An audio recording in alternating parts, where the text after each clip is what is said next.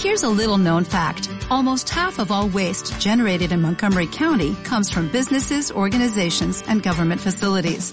Reducing the amount of waste in your workplace will have a positive impact on our environment.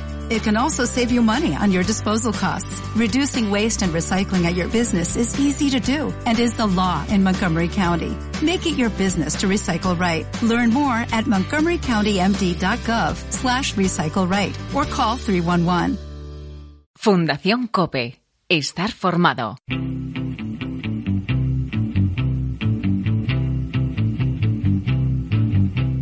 Andrés el de las radios. Andrés el de las radios. Se conoce como Andrés el de las radios. Oye Andrés, ¿y por qué te llaman Andrés el de las radios? Es que en el pueblo antes decían en la radio. ¿Ahora cómo te llaman? No, pero ya ha cambiado, ya no. Ya no es lo de antes. Lo único que escuchábamos era la radio, no había televisión todavía. Y aún habiendo televisión, la radio seguía siendo el vehículo de, eh, que, que tenían todas las personas para integrarse en la sociedad. O sea, la radio se ponía altísima. La estación radiodifusora E EAJ1 de emisiones Radio Barcelona. Han dado las campanadas. En la cadena Cope y Radio Miramar son las 12 de la noche. Nace Diego Armando Maradona. Don Diego, muy buenas noches. Muy buenas noches, José María. no tiene comparación. grandes oyentes y uno de los grandes oyentes de la radio en España, que esta mañana tiene la gentileza de atendernos. Majestad, buenos días. Buenos días, Carlos.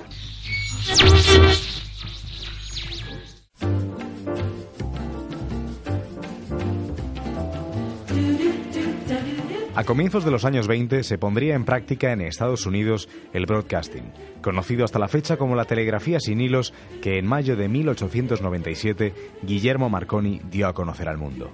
Este acontecimiento se convertiría más tarde en uno de los grandes hitos del siglo XX. Cuatro años después, fruto de la Real Orden del 15 de junio de 1924, llegaría a España oficialmente la primera emisora de radio con licencia, EAJ1 Radio Barcelona. La radio había llegado y para quedarse como medio de comunicación de masas. Tras dos años, en 1926, en la calle Las Carretas de la Villa Independiente de Colmenar Viejo, nacía Adrián Andrés Vicente Berrocal. Hijo de Juan Pablo y Fermina, creció en una familia humilde, él procurador de los tribunales y ella ama de casa, lo habitual en aquellos tiempos. Andrés, como muchos otros niños de su generación, nunca tuvo la oportunidad de ir a la escuela. Yo no he ido nunca a la escuela. A la escuela del padre de Julio. Y si no me sabía la lección me, me castigaba y no me dejaba ir a comer. Pero no le hizo falta ir al colegio para descubrir cuál sería su verdadera vocación, aunque al principio no lo tuviera del todo claro. Es que yo antes era aficionado a los relojes, pero me pareció fácil eso, digo yo, que una cosa más complicada que esto. Y ese algo más complicado fue la radio, a la que empezó a dedicar su vida con tan solo 12 años. Anda, que me empleó mi tío allí de 12 años y luego como me metió en Philips, pues ya, pues ya siempre. Me metió en una cadena de montaje y estuve un montón de tiempo allí. Andrés comenzó así su camino junto a Philips. La relación con la firma holandesa le facilitó el desarrollo de una profesión que se enfrentó a serias dificultades en sus inicios. Mira, cuando yo tenía aquí la fábrica de aparatos, tú date cuenta cómo era el pueblo. Había un día luz a la semana. Nos hizo Philips unas baterías especiales de mil amperios. Entonces en aquellos tiempos no había, no había alternadores, no había nada, no había nada. La radio se había convertido con el tiempo en una nueva oportunidad de negocio. En sus inicios se consumía entre una minoría culta con alto poder adquisitivo, pero poco a poco se fue popularizando. Entre los años 1931 y 1939, en España pasó de haber 43.000 aparatos a más de 400.000. La figura del fabricante de radio era imprescindible para conectar al medio con el receptor, y por ello Andrés puso en marcha la fabricación de radios con la ayuda de, como él les llama, sus cinco chicas. Y la habré Philips unos 60.000 aparatos. Y las cinco chicas que tenía, una queda todavía. Ya está muy viejecita. Con las chicas hacíamos 200 todos los meses. Valían 1.500 pesetas en aquellos tiempos. Ganaban las chicas 10 pesetas diarias y era un sueldazo. En aquellos tiempos se vendía mucho radio. Andrés trabajó en tiempos en los que evidentemente no había los mismos medios que hay ahora. La materia prima de los antiguos receptores de radio eran las válvulas de filamentos, comúnmente conocidas como lámparas. Estas llegaban por mar desde Estados Unidos a Irún o a Algeciras, y hasta allí tenía que desplazarse Andrés con su Fiat Valilla para recogerlas y poder seguir fabricando. Llamaban los de la aduana que hay aquí un pedido vuestro. Y había que ir a por él. A por las lámparas, que la mandaban por Algeciras, iba a la aduana, la recogía y a Madrid otra vez, con el valilla. Pues del año 50 o por ahí. Pues yo como no me gustaba correr, pues lo mismo me tiraba todo el día en la carretera, hasta que se agotaban, a cada 15 días. En aquellos tiempos me encontraba yo a lo mejor de aquí a Cádiz me encontraba con 15 coches, como mucho. No había coches. Cuando acaba la guerra civil, Andrés ya es todo un pionero de la radio. Le movía el cómo y el por qué funcionan las cosas. Hablamos de un autodidacta empedernido. Tanto es así que llegó a detectar errores en los aparatos dándoselos a conocer a Philips Holanda. La empresa se dio cuenta de que tenía un gran baluarte en sus filas y le premió con una de sus grandes experiencias vitales, Colombia y Venezuela. Me mandó Philips allí unos años a montar dos emisoras a Colombia, Ecos del Tordes y Radio Caracol. Fui a ver al jefe de, de Philips a Venezuela, como está, está allí al lado. Y ya no me dejó venir. Como no había televisión aquí, pues me metí allí en la cadena de, de la fabricación de televisores. Andrés no quería volver de Hispanoamérica, pero la oportunidad que le esperaba en España no era para nada desdeñable. Philips le dio la concesión de toda la Sierra Norte de Madrid. Y luego cuando vine aquí, pues Philips me enchuchó 51 pueblos a mi cargo. Y centré aquí la cosa y seguí la fabricación. Julio Pinto es vecino, aprendiz, pero sobre todo gran amigo de Andrés. Le conoce desde los 14 años. Hoy en día tiene 69. A la pregunta, ¿cómo una persona a los 92 años puede seguir trabajando? Julio me responde con tres palabras. Él es así. Porque Andrés es así, es una persona muy inquieta, inclusive con esta edad es muy inquieto y siempre, como yo digo, lo mejor que te puede pasar en la vida es verle trabajar. Es, es alucinante. Aquí como verás cada cosa está en su sitio. Pues mira, las tuercas métricas están ahí. Para ello, acudo a su taller de Colmenar Viejo, donde hoy en día Andrés continúa reparando radios. Es sencillamente un homenaje al orden más meticuloso que uno pueda haber visto. Pese a ser un sótano, no huele a humedad. Hay válvulas, placas, rejillas, condensadores, resistencias, tornillos, tuercas, terminales, todo tipo de piezas distribuidas en cajas de puros recicladas.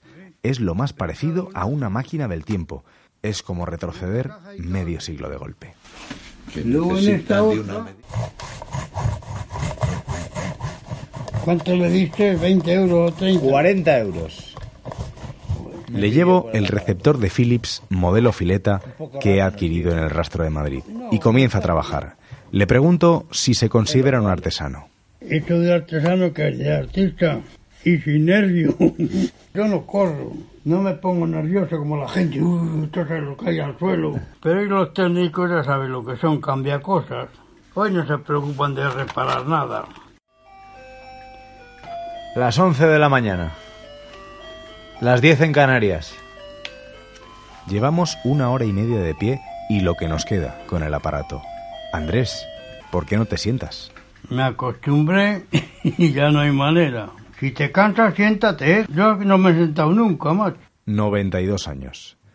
Le digo que menos mal que tiene gafas porque los números para distinguir la capacidad de los condensadores son diminutos. Para que no me salte la gota de estaño, pero son dos cristales normales. Yo lo veo normal, ¿eh? He hecho 10.000 lo veo bien. Que los de ahora hacen falta gafas. La cosa se resiste, ya van tres horas y media con el aparato.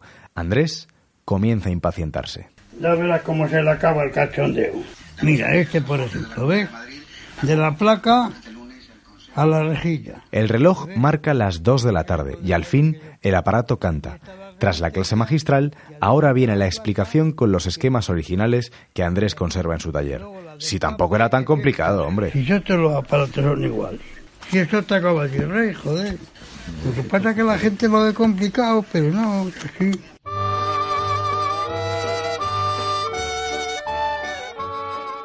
Yo recuerdo que empezamos nosotros teniendo una Telefunken, que era un mamotreto brutal, que estaba en medio del salón, como está ahora la tele, lo que presidía ahora, preside ahora la tele, lo presidía entonces la radio. Se ponía a callar y no dejaban hablar a los chiquitos porque iba a hablar el hombre. Yo me acuerdo del eslogan de Philips, mejores no hay. Eso sí me acuerdo, mejores no hay. Hombre, en aquellos tiempos Philips, hoy es uno más, porque hoy ha cundido mucho, pero en aquellos tiempos era lo mejor que había. A mí me parece admirable. Yo es que tengo tan poca maña para la técnica que cuando veo a alguien que hace milagros con las manos a nivel técnico en un aparato como la radio, me parece un, un dios, un, un, un perfecto milagreiro. En 2017, el Ayuntamiento de Colmenar Viejo concedió a Andrés el título de hijo predilecto por todo lo que ha hecho por el pueblo a lo largo de su vida. Otra tontuna del alcalde, porque me forman la nica, pues yo no que tanto lío. Hombre, se han hecho cosas, pero no para tanto, porque ha habido gente aquí que han hecho muchas más cosas y no las han hecho nada.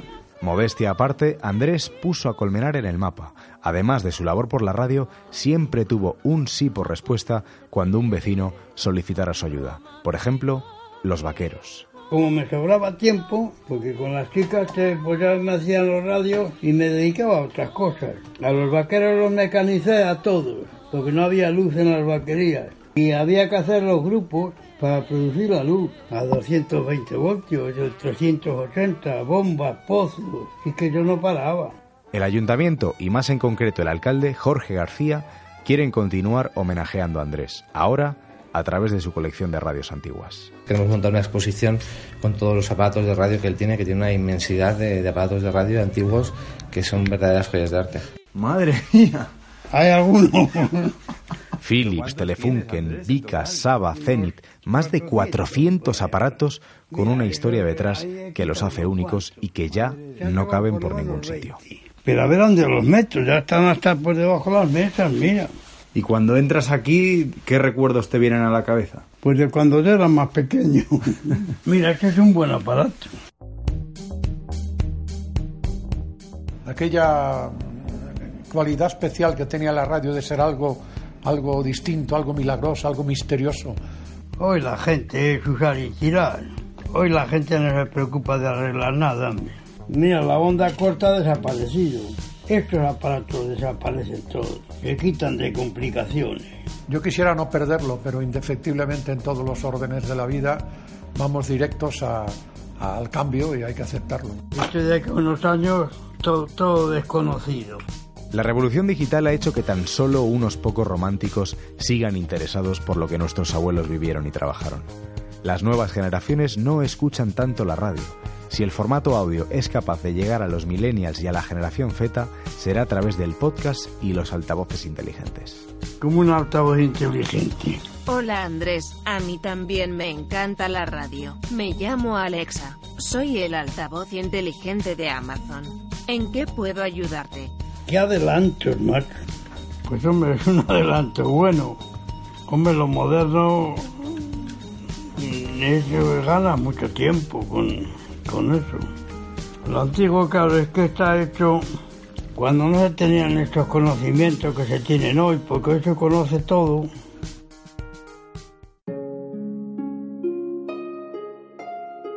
Parece, Andrés, que tienes más trabajo ahora que cuando eras más joven. ¿Qué va? Cuando era joven tenía más cosas. ¿Y conoces a alguien que a los 92 años siga trabajando como tú? Ya, ya nada. Ahora ya están en el asilo.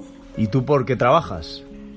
Para hacer algo, ¿Nunca te has planteado decir, mira, con todo lo que he hecho en la vida ahora me voy a dedicar a descansar?